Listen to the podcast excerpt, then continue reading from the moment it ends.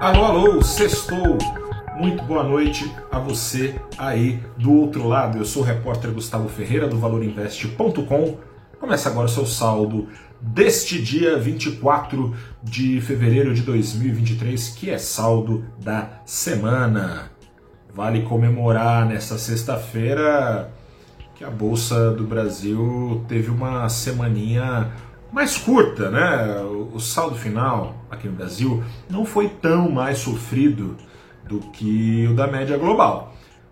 Mas com o carnaval mantendo fechado o mercado aqui no Brasil entre segunda e terça-feira, a retirada dolorida da atadura dos olhos de boa parte dos investidores foi num período curto, né? não se arrastou ao longo da semana. Né? Dói mais né? quando a gente vai tirando o curativo devagarzinho. É melhor tirar de uma vez. Pelo menos foi mais curta a semana. Pelo seguinte, a turma que ignorava os alertas do Banco Central americano segue dando de cara com a realidade inflacionária. Já vinha sendo assim com maior intensidade na semana que passou. Nesta semana não foi diferente e as bolsas do mundo em peso perderam atração à renda fixa, guiadas pela necessidade de ainda mais juros subindo lá nos Estados Unidos. Dessa maneira, o Ibovespa, que caiu nessa sexta 1,6%, acumulou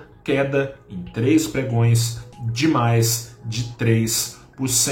O dólar subiu 0,72%, foi aos R$ 5,20. Em dólares, portanto, o Ibovespa caiu 3,7%, não muito a mais do que os 3,5% da média das bolsas emergentes, representada no desempenho do fundo que replica o ETF do índice Emerging Market, né? o MSCI Emerging Market, que é negociado lá em Nova York, também, portanto, em dólares. Esta sexta-feira foi mais um convite ao realismo. Foi revelado o desempenho em janeiro do termômetro de inflação preferido do Banco Central americano, o Fed, o índice de preços de gastos com consumo, que não só veio pouco acima do esperado, 0,6% contra a expectativa de 0,5%. No detalhe, o índice, o PCE, na sigla, na sigla em inglês, sugeriu que o aperto monetário feito até aqui nos Estados Unidos é pouco. Ainda que bem defasadamente, a inflação americana vinha perdendo o fôlego no lastro de uma alta de 0 a 4,75% ao ano dos juros lá nos Estados Unidos, isso desde março de 2022. Mas acontece que em janeiro, não só a inflação veio desacelerando mais lentamente do que o imaginado, como vinha sendo. Acelerou a inflação em janeiro nos Estados Unidos, um ritmo quatro vezes mais forte do que tinha sido registrado em dezembro, investidores até outro dia imaginavam que o estágio atual de juros aí de 4,75% ao ano era para ser o ponto final, não será. Vinham então nos últimos dias os investidores se apegando à seguinte aposta, de que os juros então nos Estados Unidos subiriam mais meio ponto de 4,75 para 2,25% ao ano, e esses mesmos investidores em boa parte esperavam que já no fim do ano seria possível cortar os juros americanos. Essa aposta aí de corte de juros foi empurrada lá para frente, para idos de 2024, enquanto essa, essa taxa terminal que o consenso apontava nos 5,25% ao ano, foi puxada para pelo menos 5,5% ao ano. A dúvida no mercado é se dos 4,75% atuais até os 5,5%, o Banco Central americano, a dúvida é se ele vai chegar a conta gota, subindo de pouquinho até chegar lá, ou de supetão logo na próxima reunião. Essas expectativas todas aguçam o apetite pela renda fixa em detrimento das bolsas e por duas razões bem claras. A primeira diz respeito à economia real.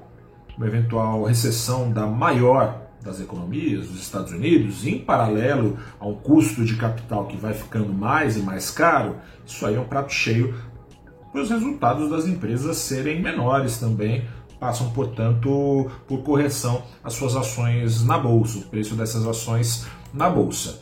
Em segundo lugar, taxas de referência subindo ainda mais, aumentam ainda mais os rendimentos dos títulos de dívida.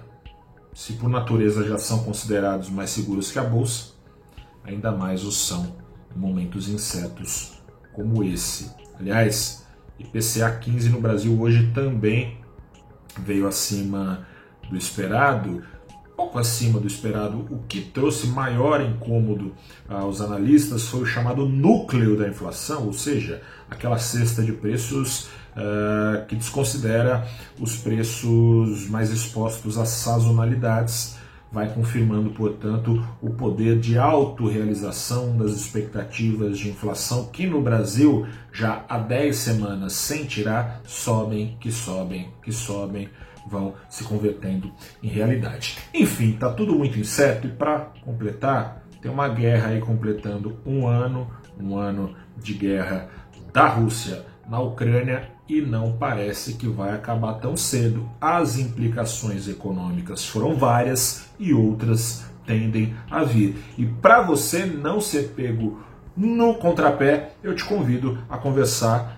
comigo nesta segunda-feira, ao vivo, às nove da manhã, no canal do Valor Invest, no YouTube, no LinkedIn, no Facebook, no Twitter e no Instagram não só comigo. Recebo no programa Abrindo os Trabalhos, toda segunda-feira às nove da manhã. Nesta edição, eu recebo para passar limpo o que já foi e o que deve ser de impacto econômico da guerra. Recebo duas economistas-chefe, a Marcela Rocha, que é economista-chefe da Claritas, e também a economista-chefe de Brasil da Galápagos, a Tatiana Pinheiro. Anote na agenda, já está com o link, aliás, aberto no nosso YouTube. Você pode acionar o lembrete para não perder 9 horas ao vivo nesta segunda-feira. Enquanto isso, meu abraço para você. Bom fim de semana. Até a próxima. Tchau. Até lá.